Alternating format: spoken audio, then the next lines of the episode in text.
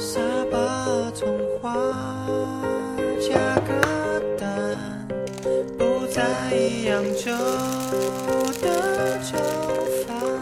大家好，你正在收听的是准备过春节的有一个地方，有一个地方是一档每期带你重新发现生活中一个地方的播客，我是卷毛。我是浩然，这一期我们来讲一讲唐人街。正好拿来做晚餐。我看着窗外的珍珠港，配乐是偿还，逛一条随机的街，找一种注定的感觉。我不喜欢有全世界踏破来赴这前生之约。找一今年我差一点又犯了和去年一样的错误。什么错误？你知道我每年都想写春联吗？去年我就太晚想起来这件事情没买到，然后今年又太晚想到了，然后我开始往亚马逊上找的时候，就发现已经没有商家可以在过年前送到红纸了。哦，对，去年当时也是临近春节的时候，然后你就拉着我满唐人街的在那里到处找有没有地方卖红纸，对但是都没找对地方。其实，对，这次就我们找到了一家书店，然后终于买到了我心心念念的红纸。嗯，对，它特别像是我上高中的时候学校旁边的书店，有时候会卖一些教辅书，然后有一些什么中文小说什么的，而且它那个陈设也特别像那种小书店的感觉。是。其实我之前在国内的时候，爸妈每年也都会叫我写春联嘛，但我那个时候还是有点抵触情绪，我就就觉得很累啊，然后好像是要完成任务一样。嗯，我不是在香港念书嘛，在每一年回家之后，我妈就开始催我说：“哎呀，春联你都还没写，你什么时候写？”然后我就很抵触。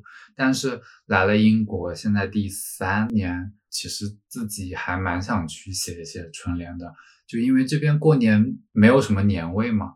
你现在有有有觉得快要 快要过春节了吗？难以反驳。对，所以就想自己给自己提供一点年味，然后今年终于买到红纸了，可以写春联了。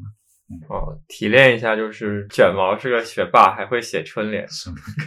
没有，不是嘛？就是一个家庭里面，但凡小孩学从小学书法，他爸妈一定会让他对了对，就是给家里写春联感觉学书法的意义就在这里，就是为了写春联。但我还蛮开心，最后还是在唐人街买到红纸了嘛。然后就让我想说，其实唐人街现在在我们的生活里面，好像是有一种，如果我们要找寻一些跟呃中国的传统，或者说我们在中国习惯的那种生活相关的一些事物的话，去到唐人街可能是最大概率能够找到的。基本上就去唐人街找就对了。对啊，呃，如果想要吃煎饼果子，或者是煎饼果唐人街真的有啊，我有一次我知道就在鸡排的隔壁。对对对，嗯你看我们想吃火锅或者想吃串串香什么的，基本上第一反应也都是那我们去唐人街看看找一家。嗯，嗯，去年中秋的时候，本人身为一个浙江人，南方人 没有，其实其实只有江浙那一带会吃大闸蟹嘛。当时还在网上各种搜，在小红书上看说伦敦哪里能买到大闸蟹嘛。嗯还甚至还加了一些微信群。对，就是那种微信群，如果那个商家进到大闸蟹的话，他就会通知群里的所有人，然后大家就会第一时间赶去抢。他是那种一箱一箱一箱只有五十支，非常稀缺。的资源。我记得当时我们就是看到小红书上说伦敦北部有一家中超有，然后我们不是就赶过去嘛？一个人迹罕至的地方，对，去到那儿发现他没进货，然后就是在那儿加了微信群。我觉得他就是 自己在小红书上发了一条，然后吸引别人过去，可能能顺便 买点东西什么的。不是当时那个同一天，我们后来呃为了买别的东西又去了中国城一次，然后就很惊喜的在其中一家中超发现它有一个水缸里面其实养着一堆大闸蟹。对对对，嗯这是中国城最有名的两家中超之一的四合，对，嗯，也就满足了 本浙江人这个矫情的愿望。一定想要在中秋节吃到大闸蟹的愿望。嗯，你不觉得就是中国城最大的意义就是满足了我们对中国的味觉的思念？就是所有中国留学生的食堂。对，可以这么说心灵的归宿。对，而且我经常跟我的外国同事开玩笑说，嗯、我的人可能慢慢的变得有点 British，就是、我真敢讲了。就是我可可能在这边待了这么久，但我的胃绝对还是一个中国胃。哎，你说起来，我我觉得可能我来了英国之后都没有怎么吃过西餐。我也没有，对，真的基本上都是在吃中餐。对可能都要归功于中国城。你记得那家西安菜吗？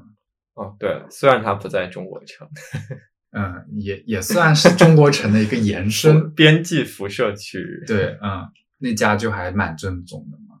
有传说它是我高中学校的校友开的。你高中学校的校友，那我也不是很稀奇。西安不就那两所学校吗？来伦敦这边让我去吃到那个西安菜的时候，我觉得还是蛮感动的吧，就是又吃到西安的正宗的东西了。因为其实我也好久没有回西安了。嗯，那家的米皮真的很好吃，对对对，是吧？嗯，那你还有还去过什么别的地方的唐人街吗？嗯，让我数一数，我也只去过两个中国城，一个就是英国这个，然后再一个就是大概五六年前去的新加坡的中国城。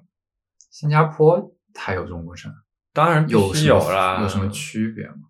我觉得新加坡的中国城可能已经真的跟当地融为一体了嘛。华人在新加坡、马来西亚这些地方，其实也已经是一个非常主流的群体了。是啊，是啊，因为就像你刚刚这样反映，就是你在那边的中国城可能就没有那么跟城市的其他的区域差别有那么大了。嗯因为中国城这个东西最早出现其实就是在东亚或者东南亚的其他这些国家嘛，所以它嗯比较有历史了。它其实是被新加坡政府规划的比较好，就变成一个像模像样的旅游景点。啊它很像一个露天的那个 food hall，就是你在两边的那个店里买吃的，啊然后有政府专门打造的那种非常漂亮的钢构的那种遮阳的那个顶层的东西，然后底下就是排好的座位，你可以坐在那个广场上吃东西。，OK。对，所以就是一个完完全全像旅游景点一样的中国城。刚刚听你那个描述，日本那边叫中华街是吗？对，叫中华街。也类似吧，就好像大家说起中华街都是去那儿吃中华料理的那种。但我没去过日本。我也没去过有中华街的城市。我想象中的中华街可能也是没有新加坡这么正式。行了，行了，没去过就不要想象了。但电视上会看到的嘛。嗯嗯，我有一个对比还蛮强烈的，呃，另一个感受，就我当时大概五六年前的时候去美国嘛，从纽约去波士顿玩儿，然后为了省钱，就坐那种隔夜的那种 Greyhound 巴士去到波士顿。哦，然后你知道那个巴士站一般不都在市中心嘛？然后波士顿那个市中心刚好在唐人街边上。嗯，然后你想象我当时去坐那个熬夜的巴士是很痛苦的，在车上也睡不好，然后也没东西吃。要坐多久啊？好像五个多小时。我那是蛮辛苦的。是，然后就大概半夜上车，然后到了波士顿的时候，刚好是天蒙蒙亮的那个时候，对吧？嗯太阳快要日出了的时候，嗯，然后我就走出那个巴士站，正对着就看到了波士顿的华埠哇中国城的那一个那个那个牌楼牌牌坊那个牌坊嗯那个牌楼，然后上面还写着四个大字“天下为公哇塞，好有戏有剧感的感”，觉，像不像一像不像一部电影的开头？必须的。对，然后当时我还蛮感动的，真的那一刻有一种啊，我到家了的中国心又被调动起来对，而且很很饿嘛，刚下车也没睡好，然后就马上找了一家饭店，自己一个人喝了一碗艇仔粥。哇，就那个时候真的是很需要一些这种食物来让自己缓过来。那个，是的，嗯，然后那一天在波士顿的行程还是很愉快的，归功于这个归功于那碗粥。嗯嗯呃，还有一点，我当时感触也挺深的是，当我走出车站看到那个牌楼的那一秒。嗯我其实感觉自己感受到了最开始移民到海外的华人的那种感受，就是在这边也找到了一个庇护所的那种感觉嘛。唐人街出现在外国的这些城市，其实最初也就是因为来这边打工或者谋生的华人，他们自发的聚集起来，给自己提供了一个庇护所。对吧？对啊，但我挺好奇，它为什么叫唐人街的？叫唐人街，嗯，也是蛮顺理成章的嘛，因为其实它叫唐人街，就是会跟古代的唐代联系起来。嗯那其实你想想，我们古代两个朝代最有代表性嘛，一个汉代，一个就是唐代，啊对吧？从汉代以后，我们这个民族就被定义为了汉族了。唐朝了之后，其实你看现在就是很多我们穿的衣服会被人叫唐装。从唐朝往后，海外的各个国家，尤其是东南亚的国家，嗯他们会把中国人就直接代称为汉人或者唐人。，OK，对，其实最初呃，唐人街这种华人在海外的聚居形式，最早是出现在日本的嘛，因为其实日本是跟我们国家有正式频繁交往最早也是最多的国家之一嘛。遣唐使什么带回去的人？还是遣唐使是日本人，哦反了不好意思，是遣日。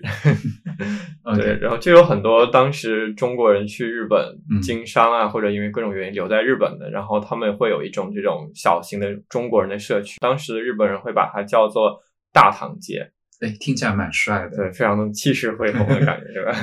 也就会把当时的中国人就称为唐人了，啊，然后所以慢慢的这个叫法就会慢慢演变成了唐人街，所以其实到了美国的那些唐人街嗯。崛起的时候，嗯。当时记录这些地方的文献里面就已经改成唐人街了。嗯。像洋务运动那帮人，当时他们去国外考察的时候，就会直接把这些地方都叫唐人街。，OK，对，那还蛮合理的，因为日本也是会用汉字的嘛，所以从他那儿把这个名称传过来也还蛮合理的。日本其实古代那会儿全完全就是用汉字的，嗯嗯，还有另一个可能，嗯、比较少人会这么叫的称呼是华埠嘛，啊，那其实伦敦唐人街的官方的名称就是伦敦伦敦华对埠。我还去过费城的唐人街，费城那个牌楼上写着也是费城华埠。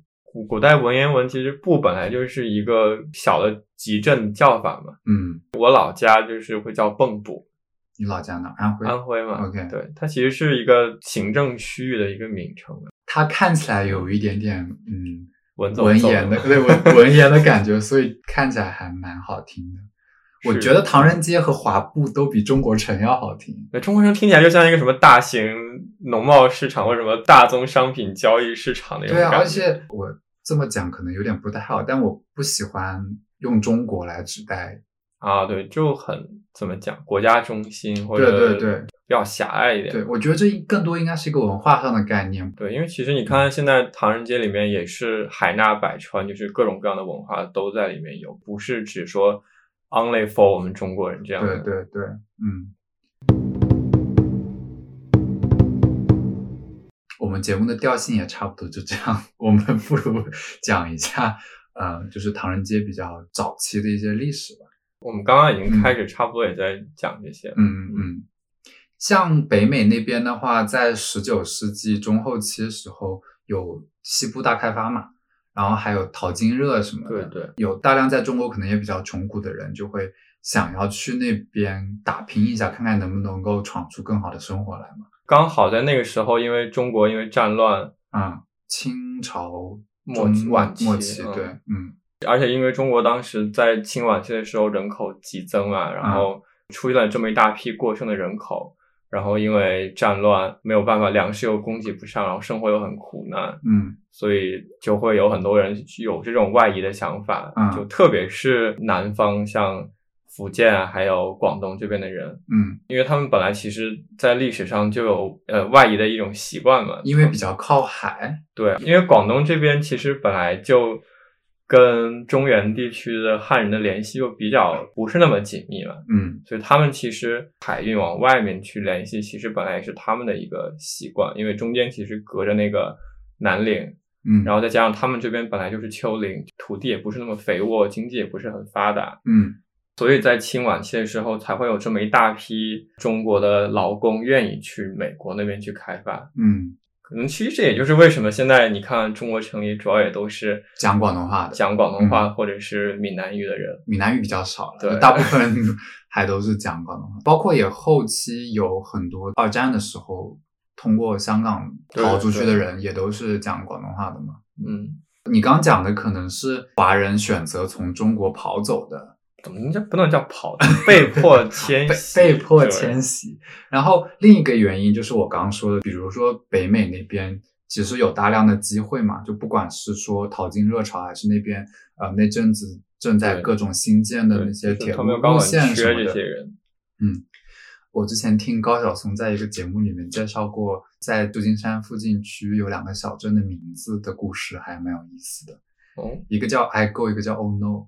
啊，什么意思？乌弄啊？不是不是，一个叫 I Go，一个叫 Oh No，是说、哦哦，我懂了。当时不只是中国人过去淘金嘛，就有很多美国当地人也会去西部淘金，然后就说美国人会来中国人聚集的区域，然后想要抢夺他们的地盘。然后中国人刚开始就会退缩，所以说 OK OK I go I go 我走。然后当时那个地方就叫做 I go。可是当他们退到一个更后面的地方，美国人又追上去的时候，他们就觉得不能够再退了，所以他们说哦 No No 不能再退，然后所以那个小镇又叫做 Oh No。我当时听他讲这个，我觉得很好笑，真的存在的地方，应该是吧？但感觉是蛮符合中国人的调性的，就是能忍我就先忍着，实在忍无可忍了，我老子就要反抗了。对，当时有大量大量的劳工是被通过一些中介从中国输送到美国，包括加拿大那边去帮他们修建一些铁路的嘛。嗯，嗯，很多华工在那边的待遇也都不是特别好。对啊，那说白了就是当时的农民嘛，然后又不懂英语，然后地位很低，对，嗯基本上就是一个廉价劳工的概念嘛，被大量的剥削了，剥削，而且嗯我觉得那些中介肯定也会说是，呃，给他们画一个大饼，画个大饼把他骗去那边，结果是嗯去做铁路劳工的。包括像刚才说淘金什么的，你看旧金山这个名字，其实是把美国那边想象成一个充满财富的地方嘛，金山 （Gold Mountain） 那对，种。其实但当时的美国给人的感觉可能就是这样的，一个冉冉升起的对对对，新大陆，对嗯我之前看了一部呃香港翡翠台拍的那个纪录片，就有讲一些中国早期的移民历史嘛。有一集讲的就是中国华工在加拿大修建他们的那个太平洋铁路的一个事情，太平洋铁路是连着连接太平洋和大西洋。哦，是这样的，对哇，你知道加拿大中间是落基山脉吗？就是横亘整个北美，对，嗯，嗯，他们就需要一个铁路来把东西给连接起来。然后当时嗯西部的那个 British Columbia 那个省，它其实跟美国西雅图那边的联系更方便嘛。对，现在其实也是，现在也嗯，是，就当时 DC 省就跟加拿大政府说，你们得给我修造一条跟东部连接起来的铁路，不然我们就不如加入美国好了。对，很有道理，对啊，跟美国他们可以通过海运连接起来嘛，就其实很方便的。当时的加拿大政府一口就答应下来了嘛，所以就需要大量的劳工去建造这个铁路，哦，华人劳工占到整体工人的三分之二的比例。哇，这么多，对，可是，在最终就是落成仪式上有一张著名的照片，里面却没有出现一个华人。对，其实很多美国人他们或者加拿大人他们都会承认说，其实如果没有当时那一批华工，嗯，就没有现在这么欣欣向荣的美国的和加拿大的经济嘛。对对对对，但是就是这帮人做了这么多的贡献，却没有任何一些体面的东西把他们记录下来。嗯，除此之外，加拿大政府甚至在那个时候还颁布了针对中国人的非常严苛的移民条件，基本上就是歧视的排华法案嘛，会对所有要移民去加拿大的人征收人头税，啊，可是当然是他们想让我们的人过去帮他们修铁路，这都是这样。但当你还要收我们的税，对那个时候就觉得哦，你们来是抢了我们的工作，然后你们还一次性来这么大量的人，觉得历史就是在惊人的重复嘛。现在有也有这种感觉了。是国外的教育产业需要我们这些人过来交学 费支持，然后结果完了之后又觉得我们抢他们工作。哎。好，继续继续说这个。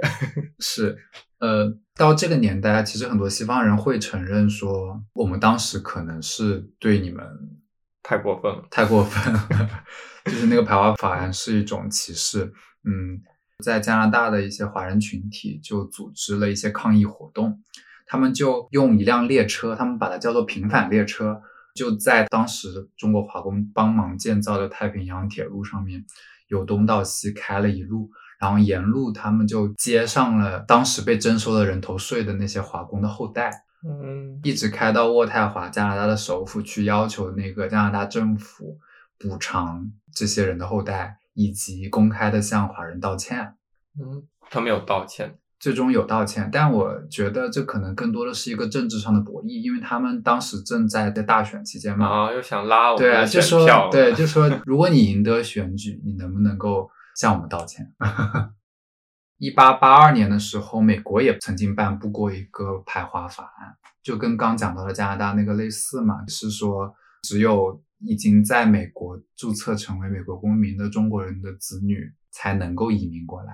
哦，这个我好像以前听说过，嗯呃，在旧金山，一九零六年的时候发生过一场大地震嘛，啊，对，大地震就引起了一场大火，然后大火把当时旧金山的档案局全部都烧毁了，所以就没有办法证实有哪些人是真的在美国注册成美国公民的华华人啊。哎，这是可以刚好趁机，对啊，你你说我们是说他们鸡贼好呢，还是说他们聪明？我们是在捍卫我们正当的权利，好吧？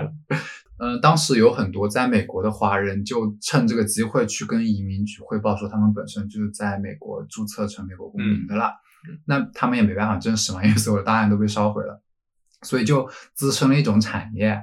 当时在美国的华人能够向中国的人销售一种假身份，就是说我可以佯装你是我的小孩，然后我把你哦移民带过来美国。哇好像之前在香港搞假结婚，呃，呃，anyway，比那个更那个嘛。然后 嗯，然后他们把这种叫做纸孩子，因为他只需要一张哎蛮形象的文件。嗯对，那个美国政府也不傻，他知道你会我也对，下有对策，上有政政策。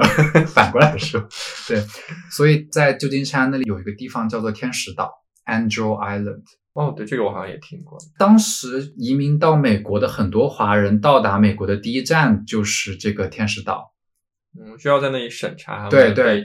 要审查他的背景，要确保他的背景是符合移民的条件，他才能够被放进美国境内嘛。可是你想，那个岛上经常到达美国的华人，在那边会待上几个月甚至几年的时间，还不能和外界联系。哇，那感觉根本就是一个给华人设的监狱了。对，它基本上就是一个监狱。而且虽然说，嗯，从法理上我们也能理解，对中国移民的审查是为了杜绝非法移民的出现嘛。但是我嗯在那个纪录片里面就看到说，那个审查的过程其实是充满了对中国人的歧视和偏见的。可以理解他们去控制边境，但是我觉得嗯这种做法就是太有问题了。，对，而且要进行这个审查的最最最基础的原因，就是一八八二年颁布的那个排华法案嘛。有研究就发现，当时针对一桩案例，一个移民对他进行的拷问的问题，可能会高达八百个问题。我 的天呐，诚心就是不想让你进入美国嘛。对，然后其中一个令人发指的问题就是，我看到他说他会问一对母子，问他们说，你们在中国居住的房子里面的那个楼梯有多少级台阶？这谁能知道啊？就非常的刁钻。如果那对母子答案是不同的话，他就说你们你们可能是为了骗取关系才扮作是母子的。嗯，这个时候就要多学一些建筑条例，什么楼梯什么鬼啊 十九每十一节然后有一个 landing。十九世纪的时候，谁他妈有这种东西啊？对，就是说天使岛这个非常美好的名字，实际上是当时的华人群体的一个地域。对，嗯稍微拉回来一点吧，嗯其实就是因为种种，就是从政府层面来讲，或者从当时的社会层面来讲，嗯就是在当时的西方社会都对我我们华人群体就是充满了不公平的待遇。嗯，有很多城市的唐人街里面都曾经发生过白人进来打砸抢杀的一些非常恶劣的性质嘛，对，性质非常恶劣的一些事件嘛。对对对，而且当时肯定也缺少一些法律法规是能保护到华人群体的。对，所以唐人街可以说它在最早期的形成，就是给在海外受欺侮的这一些华人提供了一个庇护的场所，不像我们现在的唐人街那样，更多的是一个商业性质很浓厚的地方。对中华文化一站是什么吃喝玩乐一站购物中心。对它当时真的是一个，嗯，英文里面的词叫 ethnic enclave 嘛，嗯就是中国人这一个种群的一个小小的庇护所。对，就是那种被逼无奈下被迫形成的一个社区。嗯，有点像客家人的围村嘛。对对，嗯嗯，你在一个陌生的环境里面，同是中国人，肯定是想抱团一起生活的，也能够提供一些最基础的他们那些设施嘛。你其实你说到围村，我觉得还蛮适合拿来类比当时华人为什么会选择那些地方去建造他们的唐人街的。就像当时围村就是选在一些汉人不是很喜欢的位置，嗯去造他们的围村嘛。然后嗯当时的这些海外的华人，其实就是刚好选了，因为城市经过工业革命和城市扩张之后，嗯，破败的市中心的区域，是然后去他们搬到这些区域去给自己建造一片他们的小天地。对，嗯，没想到到现在这一些区域可都是 最金贵的那些 城市正中心的区域。你像伦敦，你看伦敦的中国城基本上在最最三筹的对，地伦敦最热闹、是生活最丰富的地方。对，嗯，而且唐人街最开始的时候，它所在的区域往往都是那种犯罪率也会很高的一个地嗯方，嗯。你想在很多那个嗯影视作品里面，唐人街也会被当成是一种有点危险的象征。对，如果在伦敦唐人街所在的区域去逛一逛，都可以抓到那些之前的那种蛛丝马迹嘛。嗯你们记得我们上次买奶茶那家店的旁边就有那个当时红灯区的小广告在墙上贴的，啊，对吧？对，嗯其实你是可以想想，就是当时唐人街把他们的社区建造在这种嗯非常混乱，然后不法分子非常猖獗，然后乱七八糟的事情会发生的地方。嗯也可以想象他们居住条件还有生存环境也都是非常艰苦、非常恶劣的。嗯，你刚才所说的所有这一些形容，其实也都可以用来形容那个 SOHO 嘛。对对，其实是一一样的，就是所以在很多城市里面，SOHO 跟唐人街往往是在一起的，就它都是那种呃之前市中心比较低廉的一些区域。对，当时在唐人街里面的中国人，很多人从事的也都是一些比较低级的服务型的行业嘛。嗯，我能想到可能跟现在也差不多，就是开餐厅，因为其实嗯当时刚好是战后，有一大批从远东回来的那个将士，嗯他们其实是喜欢吃亚洲菜的。啊，对这唐人街开的这些餐厅就刚好满足了这帮人的需求。即使在伦敦的现在，唐人街也是一个比较廉价的能吃到饭的一个地方嘛，对吧？很廉价吗？不，就是对西方人来讲，他们其实是觉得廉价的，对，嗯。然后看到当时也是在加拿大那边，很多嗯人会从事洗衣店、啊开洗衣店的工作，是劳动密集型劳动密集型。嗯你现在想到洗衣店，你可能是想到是美国电影里面他们去带着篮子有洗衣机帮你洗，还在能在那儿聊天，可能邂逅你的命中注定的一种美好的地方。但是当时的当时洗衣店都是靠那些呃中国人手洗的，对，对，嗯所以他们是饱受歧视的。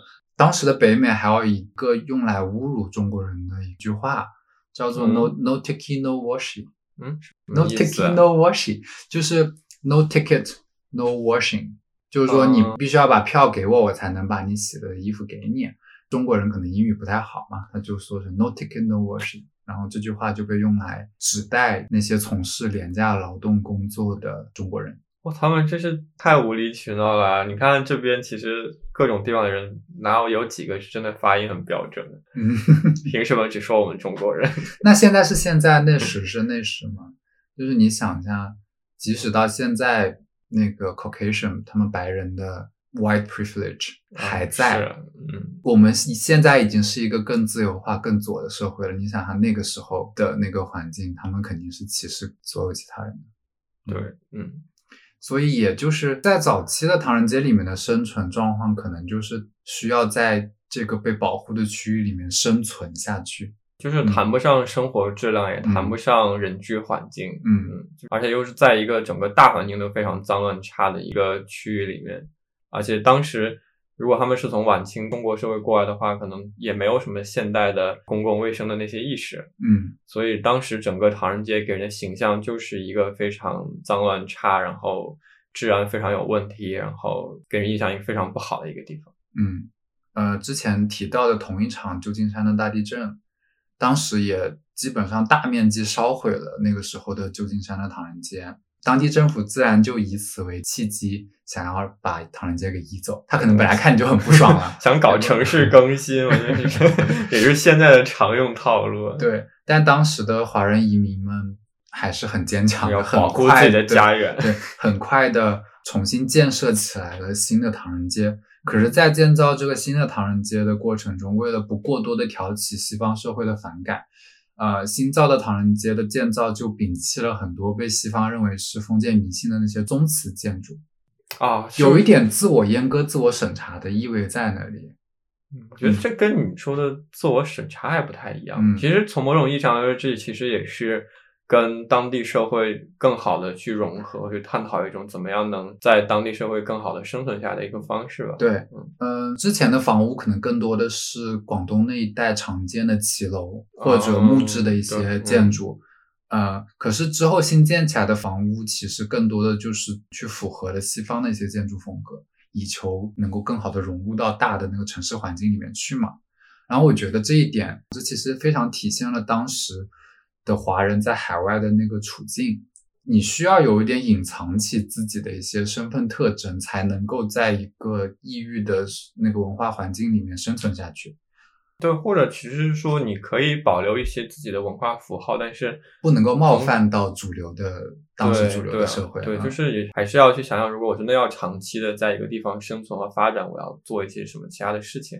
嗯，然后翡翠台那个纪录片最后拍到的一个画面，我也非常有感触，就是其中一个被采访者的父亲，一直到死都一直用着当初入境美国用的那个假名字，因为他？因为他一直很害怕政府哦，发现他发现他，哦对，即使美国在大概五十年代的时候有提出一个叫什么坦白计划还是什么，就是说如果当时的非法移民主动嗯来承认自己用了假名字，他能够把你重新正对过往不就，把你正式的注册成美国公民。但那个被采访者的父亲还是非常的谨慎，不愿意这么做。他就一直到死，在墓碑上的英文的名字也用的是当时注册用的假的名字，他只敢在墓碑上用中文悄悄地写下自己真实的生下来时候被起的名字。嗯，所以当时的政府的行为和社会，其实出来那种深深的不信任和那种危机感，真的是很深的伤害了那一代人的感觉。是，你想，又是天使岛监狱一样的事情，然后又是各种人头税啊，然后又是唐人街里面打砸抢杀，你可想而知当时那个生存环境。然后我觉得那一块墓碑上两个不同的名字，简直就是唐人街乃至于整个华人群体在那个年代的生存状况的一种体现。我们刚刚讲这一大段，就会让我一直在想，可能唐人街某种意义上，它在国外的地位和处境是很深刻的，跟我们整个国家的实力和我们我们国家的这个社会是这样的处境是紧密联系在一起的嘛。嗯可能就在当时十九世纪、二十世纪，我们国家还比较落后的时候，嗯，唐人街和里面生存的华人就处境是很困难的。是的而且像现在其实就完全是翻天覆地的变化。是的，现在唐人街感觉就是一个外国人很想去看一看，或者在里面去尝一尝我们食物的地方，甚至还会有很多政客去给唐人街去送牌匾啊什么的。你讲到的那个牌坊，我觉得特别有意思一点是，嗯、那很多的牌坊要么是中国政府送给当地的那个唐人街的嘛，但有一些也是，嗯，当地的政府为了对呃当地的华人表示尊重而树立起来的嘛。然后这一点就跟我们刚刚在讲到的旧金山唐人街重建的时候，要尽量的去融入西方的建筑的那个环境，形成了很大的反差。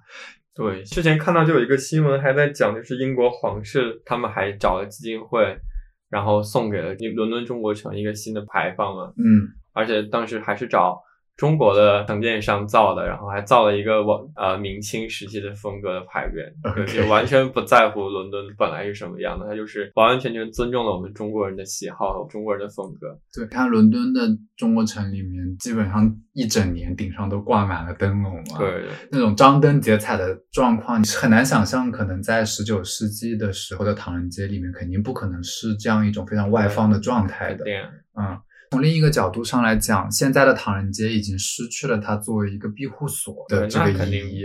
对，也其实也不需要了。对对，所以我们前面不也说了，唐人街现在变成中华文化一站式观赏的那种商场或者说主题乐对，园。就是特别像一个那种街区式的商业综合体的一样的是。是是是，嗯，经常在这边的唐人街，你也会经常见到一些外国人在那些灯笼前面摆出美美的姿势，然后在那边拍照的。它现在在伦敦，其实中国城肯定更像是一个伦敦旅游会大力向外标榜的一个著名的旅游景点和一个伦敦的文化符号一样。对，嗯因为做节目，我还在想，就是天天每次说去中国城那一片，嗯包括 SOHO，可能都直接会习惯的说我们去 China Town，去中国城。嗯但是其实，嗯，事实上，伦敦中国城的被官方承认的中国城的范围是很小的，嗯，可能是加 Leicester Square 以北，然后那个 SOHO 以对对，南其实那只有几条街。嗯嗯但是因为它强大的这个视觉符号和文化意象的这种东西，可能嗯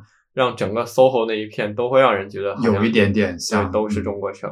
没有，因为很多嗯、呃亚洲餐厅对对也会对就是开到 SOHO 里面，就那一大片密度都很高嘛。嗯，而且感觉可能外国人也分不出来什么中日韩，甚至是是泰国，可能在他们眼里都是一样的东西。而你这么说，现在很多唐人街都不仅仅是中华文化，不仅仅是唐人的街了嘛。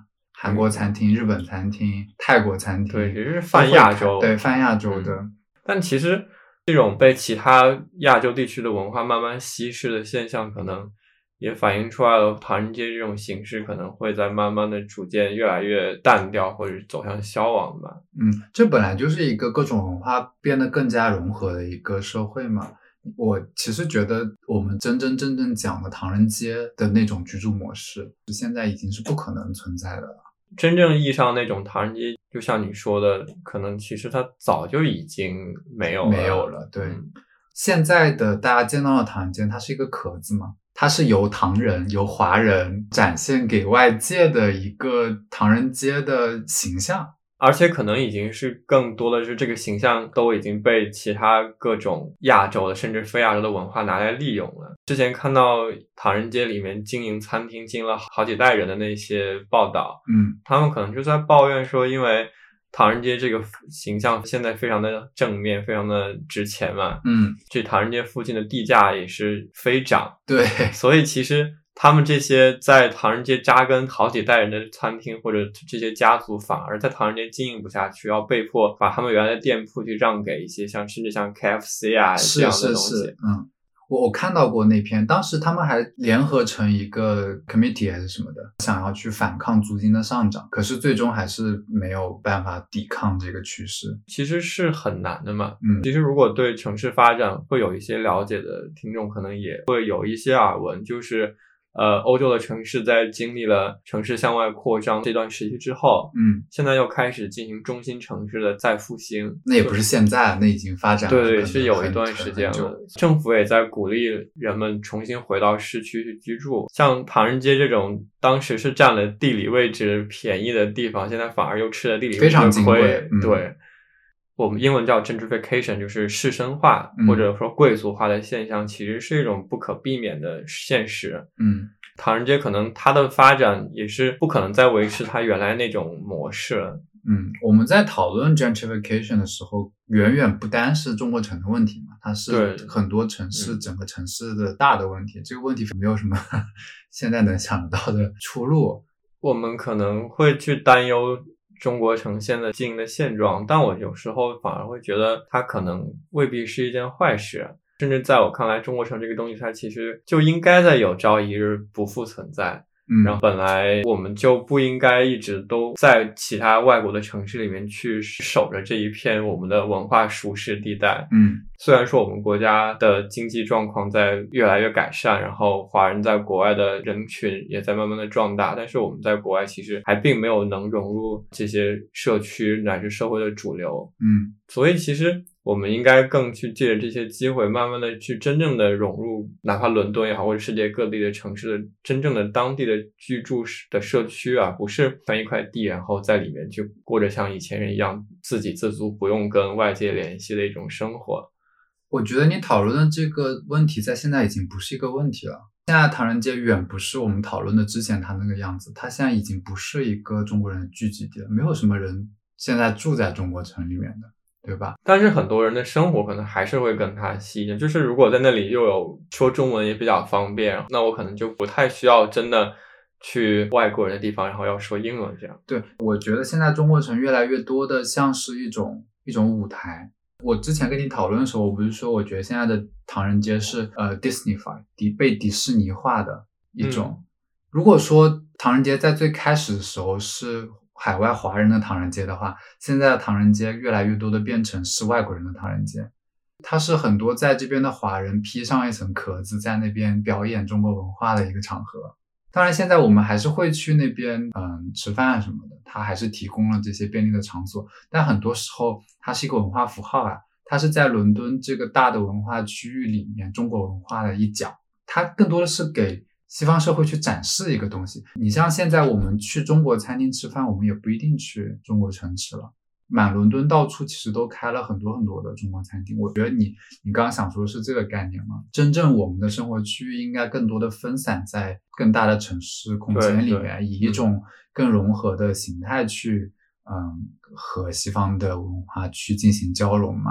对，但就算是按你说的，它被 Disney 化的话，我觉得那它就。更不应该存在了，因为它原来其实是有中国华人自己的一套生态在里面嘛，所以它可能在那个时候是一个真正的华人在外国衍生出来的一套自己的很有特色的文化，但现在它可能更多的就是一种被集结的，会加深外国人对我们文化刻板印象的一个东西。对对对，我比较想讨论的是说，其实唐人街它真真正正实际上的作用。不需要一个唐人街这种形式作为载体去承载了。我其实也想说的是这个，就是包括我们现在想要去中超，也有不用去中国城的选项。对。那么唐人街这个东西作为一个东西要存在，它就是一个迪士尼，它不是给中国人的。它现现在的唐人街已经不是为了中国人而存在的了。中国人所需要的唐人街是全伦敦，它分散在各个地方。最近新开的那个天天超市。在 Russell Square 那边不是新开了一家？哦，对他们，我觉得这简直是中国人的文化入侵啊！我的妈呀，他还开在那个 Waitrose 边上。像天天，我们其实是讨论它中超这件事上比较创新的形式来讲嘛。嗯，好的一点在于它其实打破了很多那种成见吧，就是。你像很多以前的中超，嗯，就一定要刷成红色的柱子，然后有一些非常假的中式的屋顶的装饰，然后里面就还是停留在上个世纪的那种装潢风格，嗯，为什么呢？其实我们的中超也可以做的非常的精致，然后可以去卖更符合我们这个时代的东西。对，我们这些在海外的华人，我们不需要看到一个中超被涂成红色的 柱子，对吧？那个红色是涂给外国人的。是的，中国城的那些灯笼也都是挂给外国人看的，所以我说现在的唐人街是迪士尼嘛。但是迪士尼的问题所在是，像你刚刚讲的，在迪士尼里面，所有的工作人员是在扮演一个角色。虽然说迪士尼一直强调说你们要相信自己是迪士尼世界的一部分，但他还是表演给人看的。他知道什么角色能够让你觉得可爱，他知道什么样的角色能够吸引观众的眼球。那唐人街也一样，他知道红色就是能让你想到中国，他知道灯笼一挂就有了春节的气氛，他是非常利用这些符号化的东西去维持住唐人街作为文化符号的这个意义所在的。嗯，但觉得他可能比迪士尼更让我觉得悲哀，也不能讲，我觉得悲哀有点太过了，就是更让人担忧的是，其实迪士尼还是一个在与时俱进的。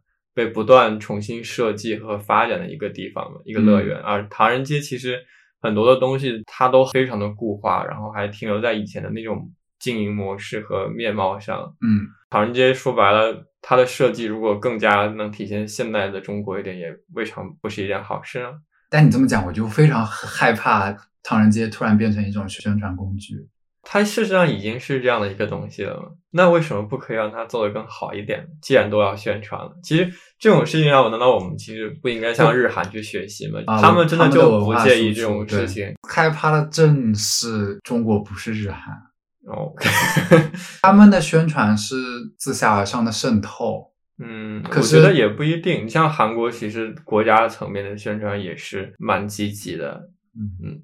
中国对外宣传可厉害了，就是在 Facebook 上一直发熊猫的照片。哎，就是我们应该去参考一下日韩是怎么样用那种很软性、很符合现代人的习惯跟审美的角度去做这件宣传的事情。嗯，不管你身为华人的我们，主观意愿上想不想把唐人街作为一种给外国人的迪士尼存在，事实上，唐人街就是一有一点点被符号化的和中华文化相等同的。嗯，就不管你愿不愿意，海外人对中国的形象的第一印象可能就会来自于唐人街。嗯，那这样说也没错。是，嗯，其实是有一点绑定的嘛。特别是我记得当时 COVID 的时候，对唐人街的影响是巨大的。哦，是不是会有一些恶意的事件，对吧？对，即使那个时候还没有病例传到英国这边，唐人街的外国游客的访问量也下降非常明显。哦，而且我好像看到新闻还说，美国那边还会有一些人就去砸中华人的店，还有什么的。英国这边也有，你知道那家卖蛋糕的那个 Kofa。哦 Kofa 都被砸了，Kofa 在 SOHO 里面的那家被人喷那个，可是 Kofa 看起来很像日本。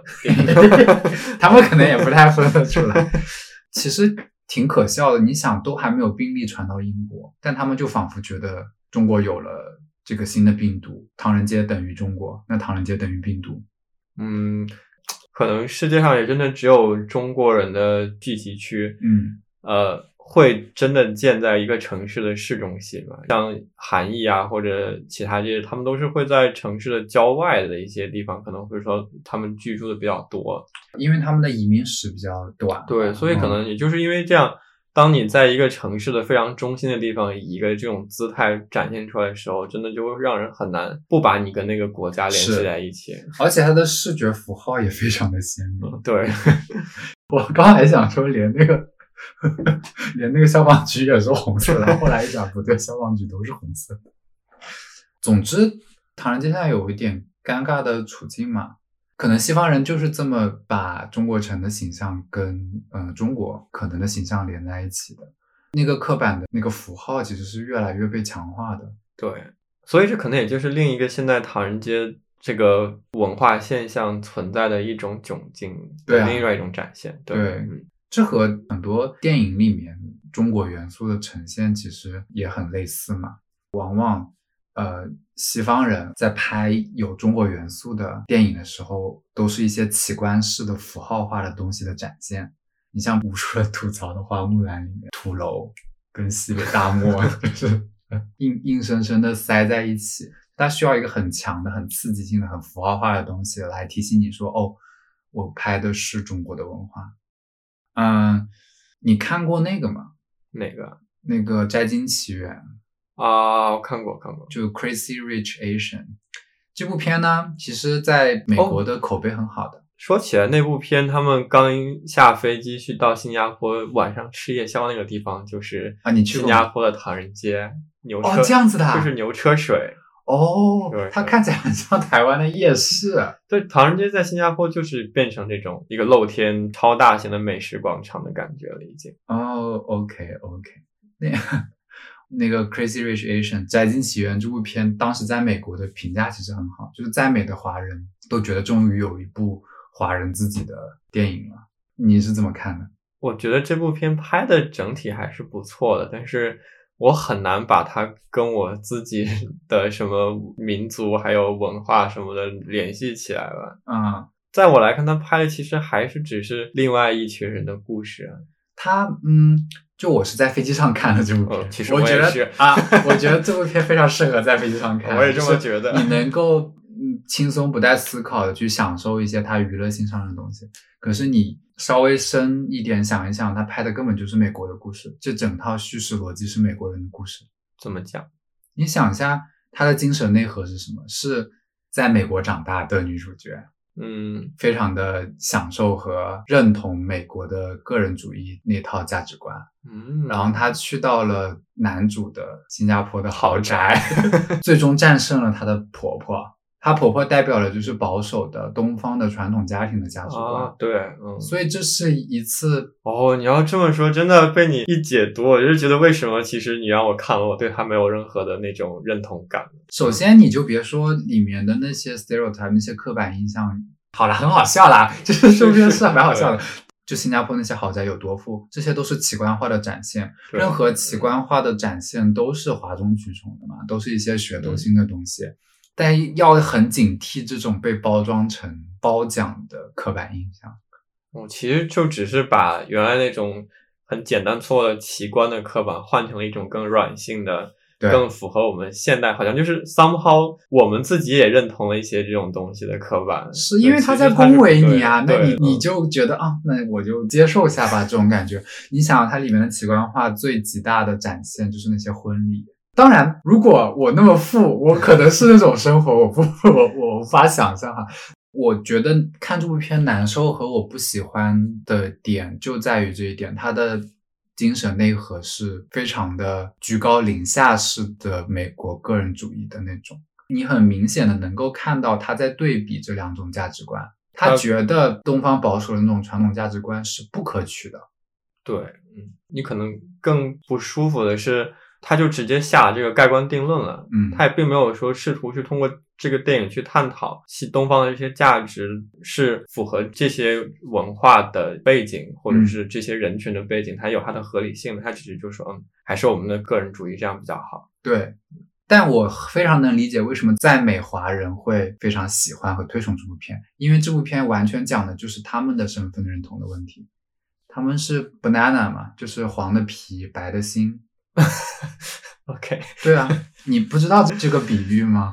我不是感觉他们是香蕉人吗听起来特别的不太恰当的感觉。哎，就是好啦，就是他们是香蕉人嘛。我不是说他们不好，但是这部片是非常符合他们的价值观的。所以我说这是美国人的故事，它可能是美国的华裔的故事，但它不是华人的故事。对，嗯，很多人都说啊，这是第一部好莱坞的全亚裔演员的一部片。我们记得上期的时候也说是第一部。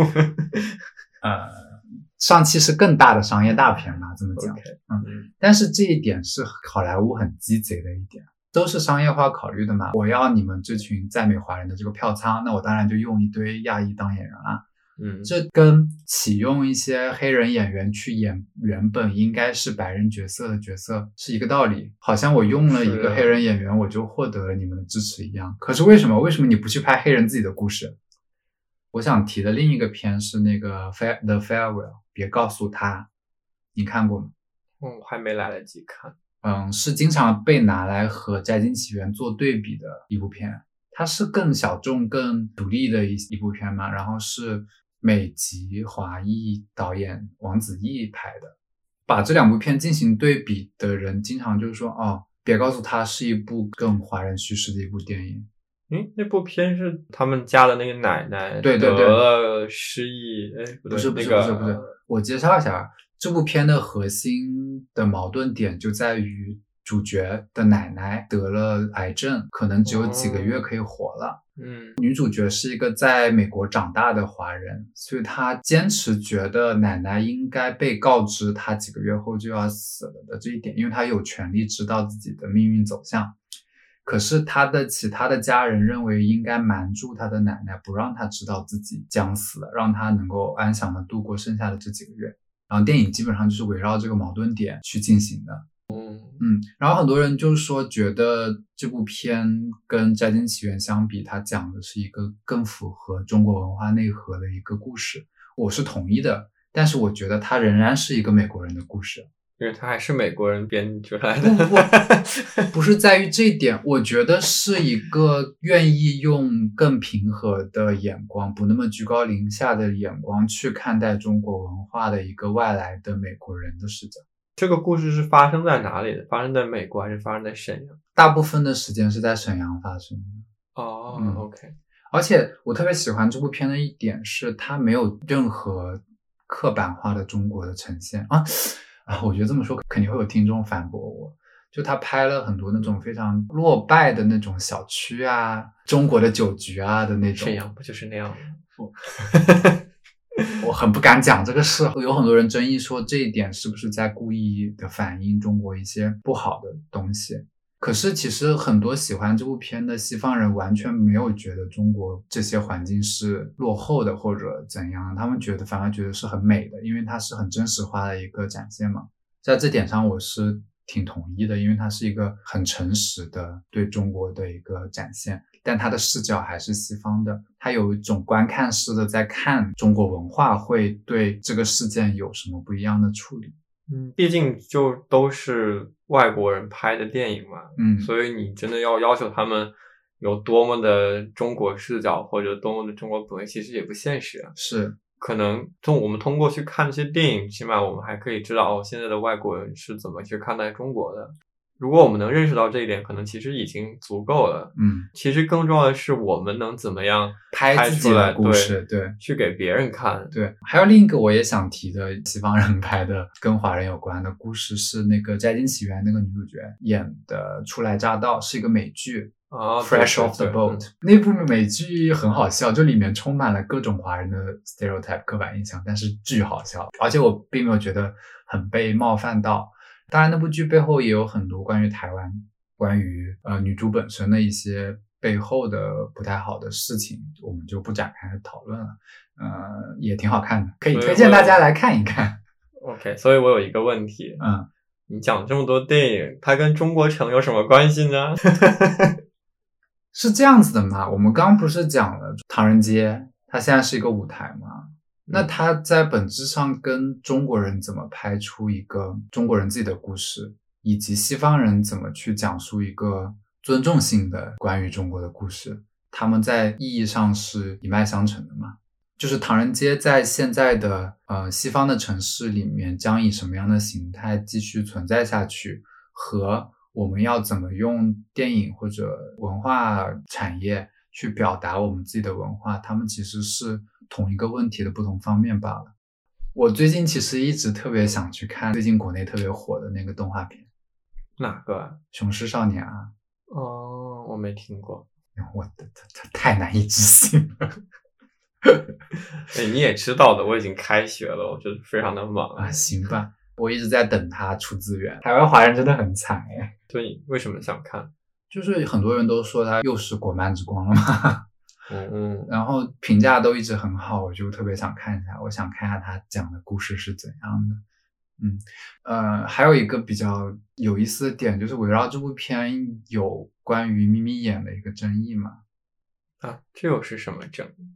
那部片里面的三个主角的刻画都被画成那种眼睛很细一条的那种形象，我特别不理解为什么有人。我不是特别不理解，是我特别不认同有人因为这个形象设计而说这部片在辱华。现在真的万物皆可辱华，我有点累了。这就是一个被来回挪动的红线了。之前那个三只松鼠也是眯眯眼的争议，好像现在模特特别容易踩到这条线，是吧？特别是在西方发展的中国模特，对对这一点，嗯。首先，《雄狮少年》里面的这个形象设计肯定不是在辱华。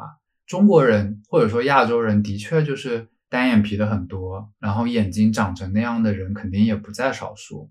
那为什么这个长相就可以变成对华人的一种侮辱呢？这个定义是西方人下下来的。至于它是为什么会跟辱辱华这个概念联系起来？因为这个形象被西方人用来代表当时的华人的形象。像傅满洲这样的形象是被塑造成一种邪恶的东方力量的，然后他的形象往往就用了很刻板化的呃眯眯眼的这种形象嘛。哦，然后西西方的话语权就把这样子的形象塑造成是一个低劣的一种低劣的民族。对，但其实那个是跟当时特定时期下特定的国际还有社会关系导致出来的问题。这种眯眯眼的形象是被拿来呃。代表华人群体的，然后对华人群体的歧视是另一回事，这两个事情绑定在一起了，才造成了眯眯眼好像变成是一个呃辱华的一个形象。哦，我现在懂你想说什么。凭什么西方人觉得经常长成眯眯眼的东方人是丑的，是邪恶的，我们就反而认同西方人下的这个定义，我们也觉得眯眯眼是丑的呢？这个问题的我们的反应并。不是关乎它丑还是美的问题，而是我们对这些事情都非常的敏感。是，反而西方在追求更自由化的社会环境的时候，他现在是不认为这种长相，就是可能亚洲人普遍的比较特殊的这种长相是不美的。很多超模不都那种脸吗？说超模脸，是因为他们长得很 edgy，很不同。他们是要追求说这种不一样的东西也都是美的吗？我们现在这个比较敏感的时期，就所有的事情都被拿来过度解读，然后无限放大、上纲上线。嗯嗯，而且可能我更反感的是，嗯，我们真的现在在很多时候，我们的反应都太过单纯了，就是只要我们看到不爽的外国人的行为和他们的看法，我们就一刀切的都往辱华上去跪。嗯退一万步讲，就是那有些事情真的辱华了，嗯我们也可以用一些更加专业、更加有效的手段去捍卫我们的民族的权益和我们的形象，嗯也不用把所有的事情都一刀切的去往辱华上推。嗯，感觉其实这种方式和想法都是非常幼稚的。对。现在很多审美是被西方垄断的嘛？你为什么双眼皮、大眼睛、高鼻梁是美的？因为西方人比较大比例可能长成那样。那你为什么就迎合那套语言体系去追求说只有那样的才是好的？你为什么在网上去呃抨击那些超模脸的时候，你说的是我们中国人也有长成那样大眼睛、高鼻梁的呀？为什么你专挑那些单眼皮、小眼睛、塌鼻梁的那些人呢？用一些性少数群体里面他们的经验来做一个例子的话，他们特别擅长做的就是把针对他们的一些不好的词汇反过来变成自己的一个标签，然后去洗白这些标签，反而变成他们骄傲的一个体现。这难道不是嗯中国人应该去做的一个反辱华的事情吗？对，而且其实就像我们在前面讲到日韩对待外国人对他们的很多刻板印象的态度，其实他们也就是，既然你已经有这些刻板印象了，那我不如借机就是把这些东西更卖力的推到你们的市场，然后我们可以拿这些东西去赚钱，然后还可以把我们的文化更深刻的渗透到你们的社会里面去。嗯，对，其实也是跟你刚刚说 LGBT 的群体的那些策略是比较类似的。是要去翻转那个话语的主导权嘛？对，而且一旦真的有这种渗透，其实是双向的嘛，嗯总有一天会加深对方对我们的文化的理解。嗯一个小点去切入，哪怕它是带有成见和一些偏见的，随着更深的交往，他会去了解我们更多不同的面。嗯而一旦我们去把这种敌对的情绪树立起来了，那就完全没有互相了解的可能性了。对，让我们回到唐人街的话题吧。原来你还能回到唐人街的话题了？这不就一句话的事吗？我们回去吧。嗯，黄伟文给林宥嘉写过一首歌，名字就叫《唐人街》嘛。然后里面有一句话叫“找一种回家的感觉嗯，现在是不是觉得这首歌也是写给你的？”。呃，当我今天去买到红纸的那一刻，我有了一种回家的感觉。嗯，我们很多时候去唐人街，真的就是去找一种回家的感觉。不管说是我要去吃煎饼果子，还是怎样，你要去买红纸，还是我要去买红纸，还要买大闸蟹。我还要买。对，嗯，可现在中国要做的也不只是回家嘛，它有些也是要邀请客人来自己家的感觉。我觉得这个家，它更多的是一个文化意义上的家。对，唐人街可能是一种小小的体现，但至于更大层面上中华文化的这一个家，要怎么更好的迎接和吸引更多的人过来，是一个更大的问题。灯笼高高挂，处处是古董和字画。虽然很廉价，总算像个家。